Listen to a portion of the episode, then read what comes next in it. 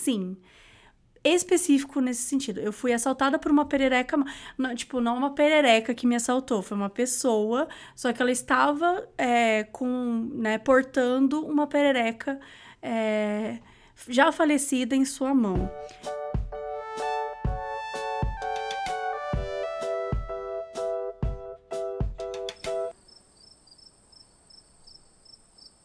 Gente, só na hora que eu fui ouvir agora que eu percebi que eu não falei quem eu sou. Então, Oi, eu sou a Mabê e agora pode começar de verdade.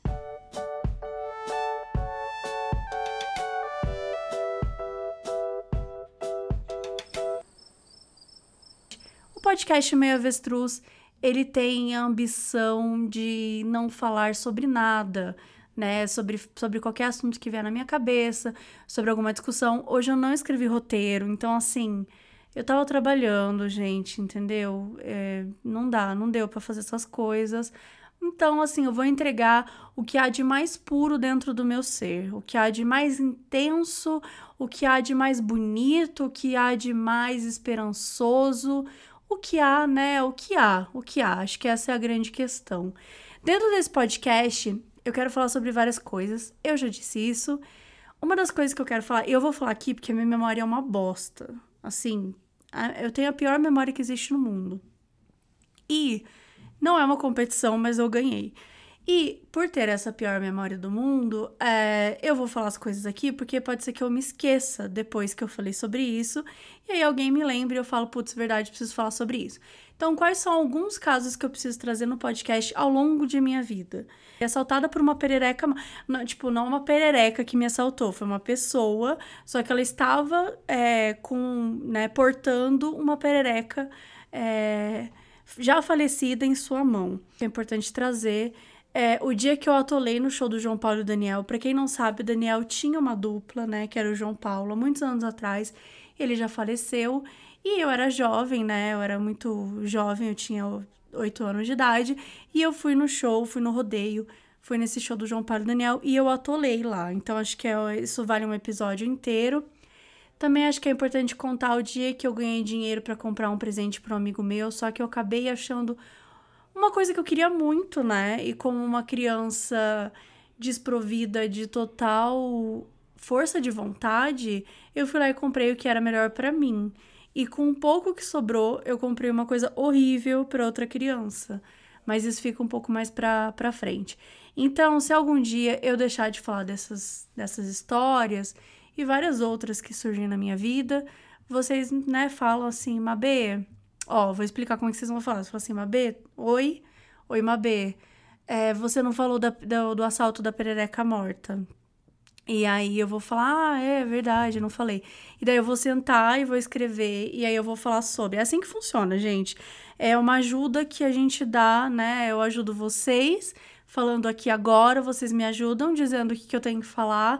E, né, nesse formato, nessa forma de ajudar, só a solidariedade é capaz de salvar a alma desse mundo miserável. É, e eu menti para vocês. Eu menti para vocês. É, semana passada eu disse que o podcast estava disponível no Google. Mas eu tenho uma explicação, né? É, eu não valho nada. Era fake news, realmente. Não estava disponível. Mas por que, que eu fiz isso? Né? Eu queria testar a fé de vocês. Tipo, até onde vocês vão para acreditar numa verdade? Sabe? É errado fazer isso? Será que é errado?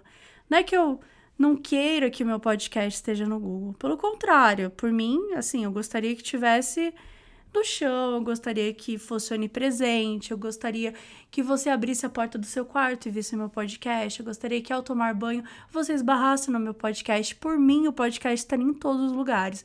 Não é uma questão Marina Bonafé, sabe? Não é uma questão assim, onde é melhor estar o podcast. É uma questão de que as pessoas perguntaram, mas ele tá no Google e eu respondi tá. Porque além do fato de eu ter mentido, tem aquela coisa também, ah, quando você fala uma coisa, o universo conspira para que aquele desejo se realize. Será que ao falar não, o universo ouve, opa, pera lá, ela mentiu, mas vou ajudar ela, vou colocar o episódio no Google, né? Então, assim, é toda uma questão também de, de perspectiva, sabe? Essa é a minha perspectiva, essa é a minha verdade é como eu enxergo as coisas. O que é verdade para mim pode não ser verdade para você, né? A verdade ela é realmente uma uma cigana oblíqua e dissimulada. Então a gente precisa estar tá sempre tendo certeza, né? E por que, que a gente não. Por que, que ao mentir a gente tem que fazer isso com uma convicção? Porque o público ele sente cheiro do medo, né? Se eu gaguejo, vocês vão estar tá com pedra para me atacar, né? Então eu preciso ter autoestima do homem hétero, autoestima, né, que é do homem em geral, eu acho, que é o alguns homens não, mas enfim, alguns homens sim, que é aquela autoestima do tipo, tá, eu consigo, eu sou capaz de fazer isso, mesmo quando você não é capaz. O meu sonho é sentir que eu sou capaz de fazer coisas que eu não sou capaz, que para mim, quando a gente chega nesse ponto, é que a nossa autoestima explodiu, assim, tipo, putz, né? Quando eu virar para você e falar assim: não, eu consigo pilotar esse avião.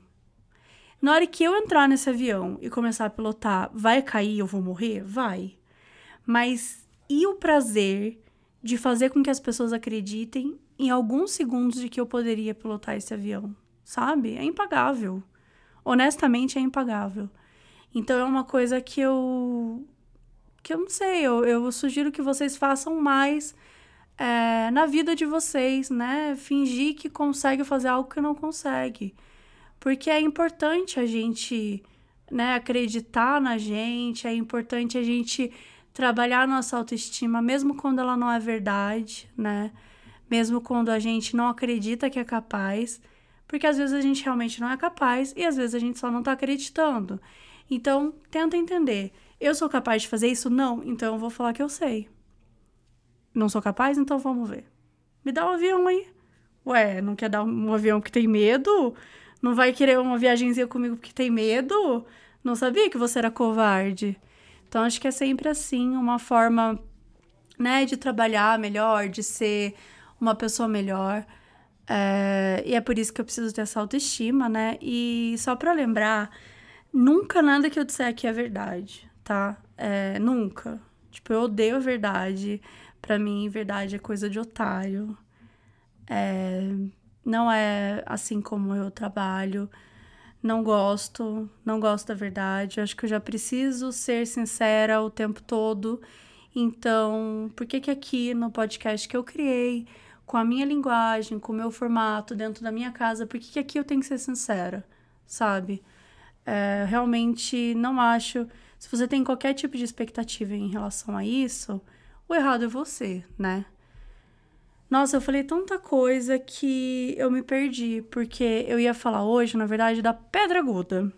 Tá, Pedra Aguda é um lugar que é maravilhoso. Deixa eu caçar aqui no site para eu falar de uma forma mais Wikipedia de ser assim, sabe? O que que é o, a Pedra Aguda, né? A Pedra Aguda é um lugar que fica no sul de Minas Gerais, mais precisamente uma trilha em Itajubá, que é a cidade da qual eu fui feita. Eu fui feita, fui girada, mas feita não, mas fui girada. E em Itajubá é, tem essa pedra aguda, que ela tá a 1570 metros de altitude. E aqui, segundo o site mochileiros.com, é um passeio relativamente fácil e com uma recompensa incrível, que é a visão de quase toda a região, com a vista de muitos outros picos da Serra da Mantiqueira até o limite do horizonte. É realmente uma visão muito bonita.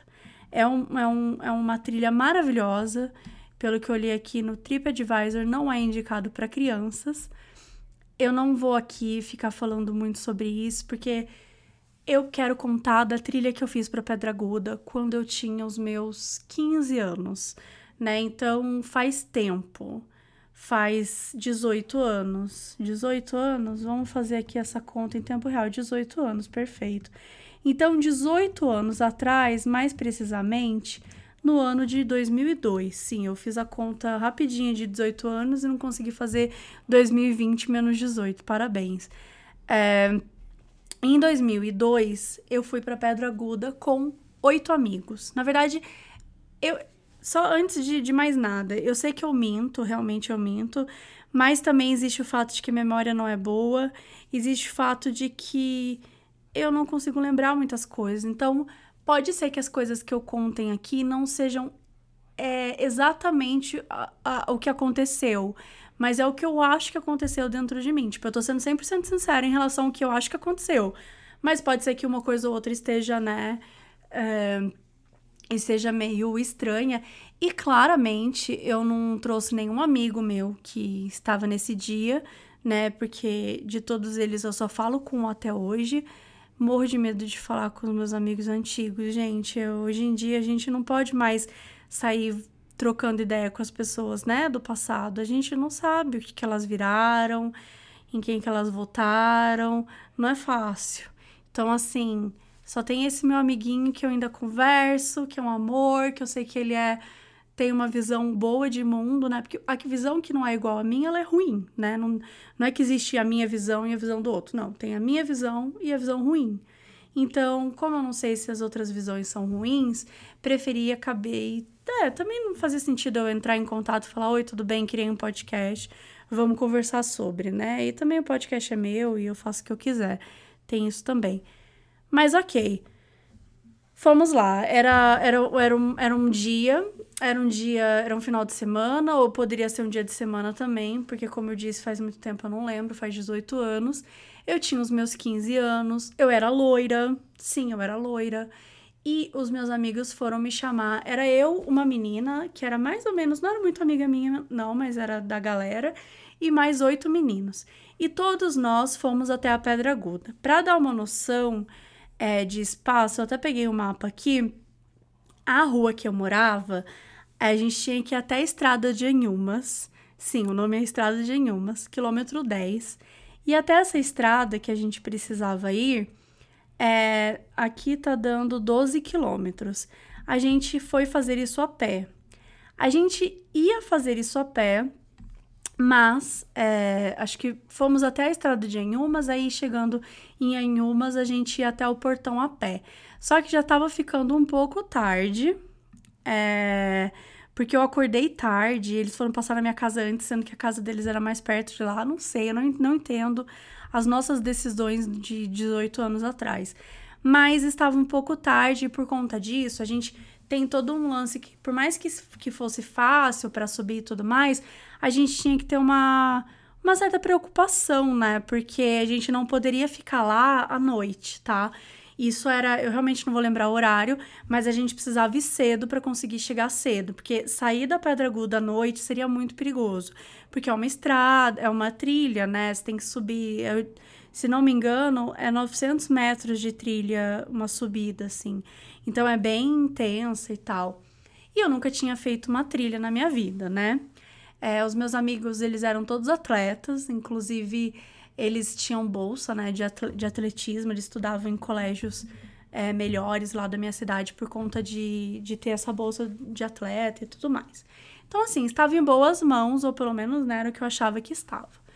E aí, beleza, como uma pessoa que nunca tinha ido numa trilha, né, levei um pouco de água, compramos uma garrafa Contini com pouco dinheiro que tínhamos, é, subir numa pedra aguda e beber não é exatamente a decisão mais sábia, né, a se fazer aos 15 anos de idade, mas como era uma garrafa para 10 pessoas, então acho que foi menos grave, sabe? E até aí tudo bem. Então a gente foi até Inhomas, aí chegou lá, né? A gente ainda tinha acho que 7 quilômetros até o local, né? E tava ficando muito tarde, então a gente começou a ficar meio preocupado. Então os meus amigos tiveram uma ideia, passou um, um Passou um carro e os meus amigos tiveram a ideia de pedir carona só para as meninas, porque aí eles iam correr, né? Eles eram atletas, eles iam correr e iam conseguir chegar mais rápido e tal, e a gente não correria, né? A gente seria poupada desse sacrifício. E a gente não só achou a ideia crível, como a gente aceitou e como nós duas pegamos carona com um cara mais velho num carro. E, né, inicialmente eu já digo assim: não façam isso nunca na sua vida. Mas deu certo, tava tudo bem, o cara realmente só deixou a gente até o lugar que a gente tava. Por via das dúvidas, eu tava com uma garrafa na mão, que a coisa atacava ele, eram duas meninas contra um cara, mas eu tinha 15 anos. Então, assim, não foi uma, uma ideia inteligente. Mãe, eu sei que você tá ouvindo isso agora, e desculpa, acho que eu nunca contei essa parte para você. Mas, né, enfim, vamos lá. Aí a gente foi para lá, a gente conseguiu, chegamos muito antes do que eles, né? Porque fomos de carro, fomos de caroninha. E aí nós duas ficamos lá esperando até que eles chegaram. Aí, nessa hora, hoje tá, já tá diferente, tá? Hoje eu tô vendo aqui, que tem o site, que ele mostra que tem uma bica, parece que tem um hotel perto. Eu não entendi direito como é que tá a situação, tá? É, deixa eu tentar entrar aqui para olhar o que, que ele tá falando. Porque aqui na Pedra Aguda, vamos lá, hotel, Pedra Aguda, atualizado 2020. Bom, sei lá, não tô conseguindo achar. Mas assim, é, tem bica, tem banheiro, tá? Naquela época não tinha. Isso não tinha passado pela minha cabeça. Tive que fazer xixi no matinho, mas deu tudo certo. Aí quando a gente chegava lá, hoje também eu acho que é toda uma coisa para você chegar, é, como é que fala, na Pedra Aguda. Hoje, pelo que eu entendi, é uma situação mais fácil, tá? Mas naquela época, a gente fazia, a gente pegava um acesso, né, pela uma pedra vermelha, uma parada assim. Deixa eu olhar aqui. Ó, o trajeto é feito percorrendo o antigo caminho com belezas naturais contagiantes e panoramas incríveis. O local ainda conta com um abrigo que oferece uma infraestrutura ideal para a reposição das energias e assim retornar ao ponto de origem. Neste local há banheiro ecologicamente correto, mina d'água em recuperação, áreas de reflorestamento e uma vista maravilhosa para Itajubá. Então, isso, ponto de referência, acesso pela Pedra Vermelha, passando pela Gruta do Quilombo e chegando ao portal. Eu acho tá? É achismo meu, que a gente não fez esse caminho, tá?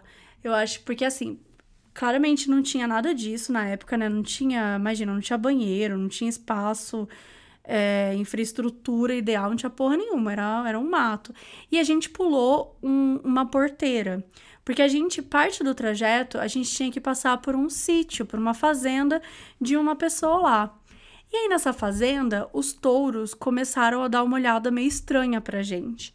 E eu fiquei bem nervosa, né?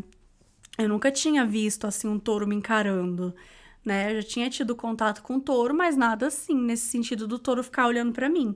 E ele ficava dando aquelas ciscadinha no chão, sabe? Então ficou um negócio assim, fiquei nervosa. Fiquei bem nervosa. Falei pro meu amigo, ele falou assim, ó, se o touro vier para cima da gente, relaxa que eu sei o que fazer. E eu pensei, bom, e eu confiava realmente bastante nesse meu amigo. Ele era ele era narrador, né, do RPG que a gente jogava, então ele passava essa credibilidade. E aí eu falei, ah, beleza, né, ele é o mestre, o mestre do do D&D, como é que ele vai estar tá mentindo? Ele sabe como lidar com o touro e tá tudo bem. Então a gente fez esse trajeto tranquilamente, os touros estavam lá de boa na deles, a gente continuou andando, eles deram uma encarada, mas ficou tudo bem, né? A gente foi. Aí quando chega na subida, né, que você anda mais ou menos uma hora e meia até você chegar na subida. Na hora que tem essa subida, são 900 metros de altitude. Só que é uma subida muito íngreme e, e tinha chovido, então tava escorregando. Era uma coisa, gente, quando eu paro para pensar, eu não sei por que eu fui me enfiar nessa história. Tipo assim, eu não tinha a menor estrutura emocional, psicológica para fazer um treco desse. Mas estava tudo bem, beleza, até aí tudo bem. Então a gente levou mais ou menos uma hora para chegar até esse lugar. Na hora que chegou nesse lugar, teoricamente a gente levava mais uma hora de subida, né? Teoricamente. O que aconteceu? Eu tava com um tênis bosta, não tava conseguindo subir direito. Tava ficando super nervosa, gente. Eu olhava para cima e aquele, a gente tava, tipo, no meio, assim, sabe? Adentrando o mato e subindo, subindo. E eu fui ficando um pouco nervosa. Eu falei, nossa, mas não sabia que era assim, menina? Meu Deus, parece que eu não tava esperando um negócio desse. E aí eu falei pro meu amigo, né? Eu falei assim, nossa, mas vai ser assim mesmo? Ele falou, ah, vai, vai ser, viu? É uns, 90, uns 900 metros assim, fia. E aí, tá, gente, eu falei assim, olha, gente, eu realmente preciso devagar, mas eu entendo quem não quer ir. Obviamente, 80% do grupo saiu correndo e começou a correr, né? Porque eu já falei que eles eram atletas. E aí, dois amigos meus ficaram comigo e falaram assim: não, pode deixar, vamos devagar, vamos tá tranquilo. Tipo assim, teoricamente não era difícil, só que eu tava com medo, sabe? E aí, no meio do caminho, quando a gente já tinha andado uns 30 minutos, é, esse meu amigo virou e falou assim: é, Nina, né? Meu apelido de infância é Nina. Nina, se uma cobra vier, vou te dar um boné, porque se uma cobra vier, você joga cobra, você joga o boné na cobra, porque ela vai dar um, um bote no, no boné. Eu falei, quê? Mas como assim cobra? Como assim? Pera lá, como assim? Gente, eu aceitei essa trilha, eu aceitei, eu tô aqui, eu tô aqui, mas eu não aceitei a cobra, tá? Isso não tava no script. Ele falou: não, mas aqui tem cobra, óbvio que tem cobra. Tem até onça. Eu falei, mas como assim onça, gente? Nossa, eu já fui ficando assim, nervosa, nervosa, nervosa. Ele, não, mas tá tudo bem. Isso que eu falei, puta que pariu, eu não quero, eu vou morrer. Uma cobra vai me matar, vai me comer inteira. Eles vão ter que levar o corpo pra minha mãe, eu vou estar dentro da cobra, vai estar uma cobra é, no formato de uma criança de 15 anos de idade. Eu já até assim, nervosa. Aí eu comecei a correr. Eu falei, ah, não, quer saber? Eu vou fugir dessa cobra, filho da puta. E daí eu comecei a correr. Nossa, eu corri, olha, eu corri. E eu corri largado, assim. Aí a gente começou a fazer muito rápido. Então, por conta do medo da cobra, o que eu provavelmente faria em uma hora, a gente fez uns 45 minutos, o que foi ótimo. Chegando lá, né? Chegamos lá, a vista tava maravilhosa. Realmente, é, sem dúvida nenhuma, uma das coisas, uma das visões mais bonitas que eu já vi na minha vida. Eu sou apaixonada pela Serra da Mantiqueira. A Serra da Mantiqueira é linda, as montanhas. Parece que. Parece um, um mar de montanhas mesmo, como costumam falar, sabe? Para onde você tá olhando, tem montanhas. É muito lindo. Eu sou apaixonada por Minas Gerais. E a gente ficou lá brisando, tomando, né, um pouquinho do Contine e tudo mais. Só que assim, deu meia hora, uma hora, uma hora e meia, né? A gente tem 15 anos. Pessoas que têm 15 anos não tem uma coisa muito, né, boa na cabeça. Isso já tava dando lá umas 5 e meia da tarde. Hora que a gente já deveria ter saído de lá, né? Para conseguir chegar rápido. Porque, ah, eu esqueci de contar, mas pra gente não ter que ir a pé na volta, a gente tinha que pegar o ônibus que passava às 6 e 15 da noite, era o último, era o último ônibus. Era 6 e 15, eu acho que era 7 e 15, sei lá. Mas era o último ônibus que passava por ali, senão a gente ia ter que ir a pé. Só que é uma estrada de terra e ela é muito escura. Então, tipo assim, não é só perigoso para animal, né? Perigoso para pessoas, a gente não pensava nisso nessa época, hoje provavelmente deve ser mas em, em termos de animal, de ter cobra, de ter essas coisas assim, era perigoso, sabe? Então a gente tinha que correr assim para conseguir chegar mais rápido. Só que a gente tava lá mega, né, distraído, mega tipo entediado mesmo, porque não tinha nada para fazer. E meu amigo resolveu desenhar, né, em mim. Tipo, eles estavam desenhando, sei lá, tava com uma caneta, ele tava desenhando como se as pessoas fossem uma grande lousa, tá? Um grande papel em branco para ser colocado alguma coisa. E ele começou a desenhar nas pessoas, desenhou. Aí quando chegou minha vez, ele começou a desenhar. Então ele desenhou nos meus braços, ele desenhou nas minhas pernas. E eu não sei, gente, eu não sei de onde que veio isso, mas assim, tinha um, um tinha um bichinho, um mascote que ele gostava de desenhar. Eu não sei se isso existe ou se ele criou. Ele falava que ele que criou, mas eu não faço a menor ideia que ele chamava Capitão Erva Doce. Deixa eu até ver se isso existe. Capitão Erva Doce. Não, acho que não existe, né? Bom, 18 anos atrás. Mas era basicamente um, um capitão fumando maconha. Sei lá por quê. Era o Capitão Erva Doce. E ele desenhou vários capitão, capitões, capitães. Ele desenhou vários ervas doces. Sei lá como fala essa porra. Ele desenhou vários bonequinhos no meu corpo, na minha perna, nas minhas costas. Tava com uma, uma blusinha é, mais curta, dava pra ver as costas. E nos meus braços. Ele escreveu maconha. Eu não tinha visto, né? Ele foi escrevendo um monte de coisa. Eu tava ali olhando para aquela imagem. Então tava uma situação muito linda. Tava uma visão muito bonita. Eu tava tranquila, assim. Tava, né? realmente vivendo a minha vida e pensando, caramba, olha que lugar mais bonito que a gente veio. Fiquei com medo de cobra, mas valeu cada segundo. Que lugar maravilhoso e tudo mais. Até aí tudo bem. Aí começou a chover, né? Começou a chover, aí a gente falou: corre, fudeu, corre, a gente tem que correr. E eu falei, velho, se na subida eu já não consegui direito, né? Que eu tinha muito medo e tal, imagina pra descer, né? E não vou descer uma chuva correndo, sendo que esse negócio, sei lá, me estribucho no chão, caio, saio rolando que nem uma louca, uma cobra me mata. Então eu já tava super nervosa. Aí de novo meus amigos correram, eles conseguiram descer em 40 minutos na chuva. Eu demorei uma hora e vinte com esses meus outros dois amigos me acompanhando, porque eu tava super nervosa e os meus pés estavam doendo muito. Muito, muito, muito. Teve uma hora que eu parei e eu fui olhar e eu contei oito bolhas em cada pé, tanto no pé direito quanto no pé esquerdo. Como era a primeira vez que eu tinha saído para fazer uma trilha, eu não sabia, né? Eu nem tinha tênis, é, tipo, que, sei lá, tênis de trilha, né? Não existia isso. Era os anos 90, galera, essas coisas não existiam. Então, assim, eu fiquei, sabe, nervosa. Eu falei, meu Deus, meus pés estão doendo muito, não sei se eu vou conseguir andar e a gente não tá chegando a tempo do ônibus, eu tô nervosa, como é que a gente vai fazer? Eu não vou conseguir andar, mas eu não consigo andar 12 quilômetros quando, né, chegar aqui. Então, foi aquela coisa assim que foi me ficando nervosa, ficando nervosa, mas assim, é que hoje em dia, se eu tivesse vendo isso hoje em dia, eu estaria desmaiada e morta.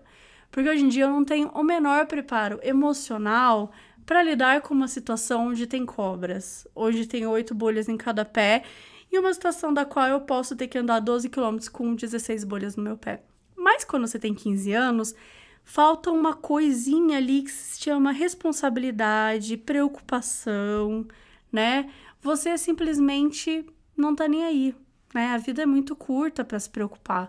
Então era muito de boa. Eu tava lá preocupada, mas eu não tava assim, nossa, meu Deus. Eu tava assim, puta caralho, eu vou ter que ir sangrando pra casa. Tava aquela coisa, né, aquele estado todo de, de nervosismo. Até aí tudo bem. Quando a gente chegou, né, finalmente, cheguei e encontrei com os meus amigos que estavam um pouco mais pra frente, e esses meus outros dois amigos me acompanhando. A gente tava correndo tal, não sei o que, tava chovendo. Um monte de touro começou a encarar a gente. E aí, Nessa hora eu fiquei super nervosa, né? Eu falei assim, meu Deus, é... como é que eu vou fazer, gente, esses touros tal? Gente, o touro começa a ciscar no chão, a ciscar no chão, e eu, meu Deus do céu, meu coração tava pulando. Aí os meus amigos, já tinha encontrado com os meus amigos, a gente já estava em, né, nos, nas, na formação de novo, que era de 12 pessoas, os touros começaram a vir para cima da gente. Mas assim, eles vieram num pau, num pau. Que eles, nossa, eles não, gente do céu. Assim, os, você não sabe o que, é 10 touros vindo na sua direção. E se você sabe o que, é, então você realmente sabe o que, que é. Eu nunca tive um medo na minha vida como eu tive medo daqueles touros. Eu sabia que eles iam pisar em mim, eu sabia que eles iam me matar, eles iam me estrangular, est eu não sei que língua que eu falei agora, mas eles iam me estraçalhar, eles iam pisar por cima de mim, depois eles iam pisar de novo, depois eu ia ser massacrada, eu ia virar farinha, eu ia Eu acho que assim, eu acho que eu ia liquefazer, né? Não sei se é assim que fala, mas eu ia. É, gente, assim, eu ia liquefazer, entendeu? O, os touros iam chegar na gente e eu ia é, transbordar, eu ia transcender para uma outra coisa, ia ser pisoteada. Então, aquilo me apavorou num nível que eu corri, mas eu corri, mas eu corri, eu não sentia mais. Na, nesse momento eu não sentia mais as minhas 16 bolhas, sabe? Eu não sentia medo, eu não sentia fome, eu não sentia frio, eu não sentia desespero. Eu só sentia assim, eu preciso fugir, eu preciso fugir. Meu Deus, esse touro não vai me pegar. E eu fui a pessoa que mais correu. Eu corri tanto, mas tanto, que não deu tempo de abrir a porteira. Eu cheguei na porteira e eu pulei a porteira assim animada, sabe, empolgada, como se eu fosse uma pessoa prestes a chegar na Olimpíadas e dar o meu show. E quando eu olho para trás, os meus amigos, estes mesmos atletas, estavam para trás. Eles deram o máximo deles e eu, que é, não era atleta, eu e minha outra amiga, né, que não éramos atletas, não fazíamos atletismo no colégio, corri que nem uma louca. Corri que nem uma, sei lá, nem sei o que, que corre muito. Uma gueparda. Eu corri muito. Nossa, eu corri demais, eu corri demais. Na hora que eu corri, que eu pulei a cerca, o ponto de ônibus tava na frente, que, que parou o ônibus. Aí eu saí correndo, parei na frente do ônibus, pedi, moço, moço, por favor. E agora imagina a cena, né? Eu tava com os pés ensanguentados, que eu tenho 16 bolhas, né, nos pés. Eu estava cheio de escrito maconha e desenho de maconha no corpo. Eu estava completamente, eu devia estar com uma cara de louca, com a roupa meio rasgada, porque eu lembro que tinha rasgado na hora de descer. Tipo a blusa e tal, e pedindo pro homem do, do ônibus, pelo amor de Deus, pra ele esperar que os meus amigos estavam chegando lá. Se eu fosse ônibus, eu jamais esperaria. Eu falaria assim, ah, tá bom, e daria, né, uma, uma acelerada e vazaria, porque eu teria certeza que eu era um espírito de uma criança que estava morta. Mas, por sorte, como, né, a gente tá em Minas Gerais, sul de Minas, ninguém acredita nessas coisas ruins, o cara, né, esperou os meus amigos chegaram, a gente entrou no ônibus e voltamos para casa. Então, essa foi a história de quando eu fui na Pedra Aguda. E aí você me pergunta, beleza, você aprendeu a lição? Não, não aprendi a lição, porque eu fui mais uma vez depois dessa. Mas é um lugar maravilhoso, eu não me arrependo.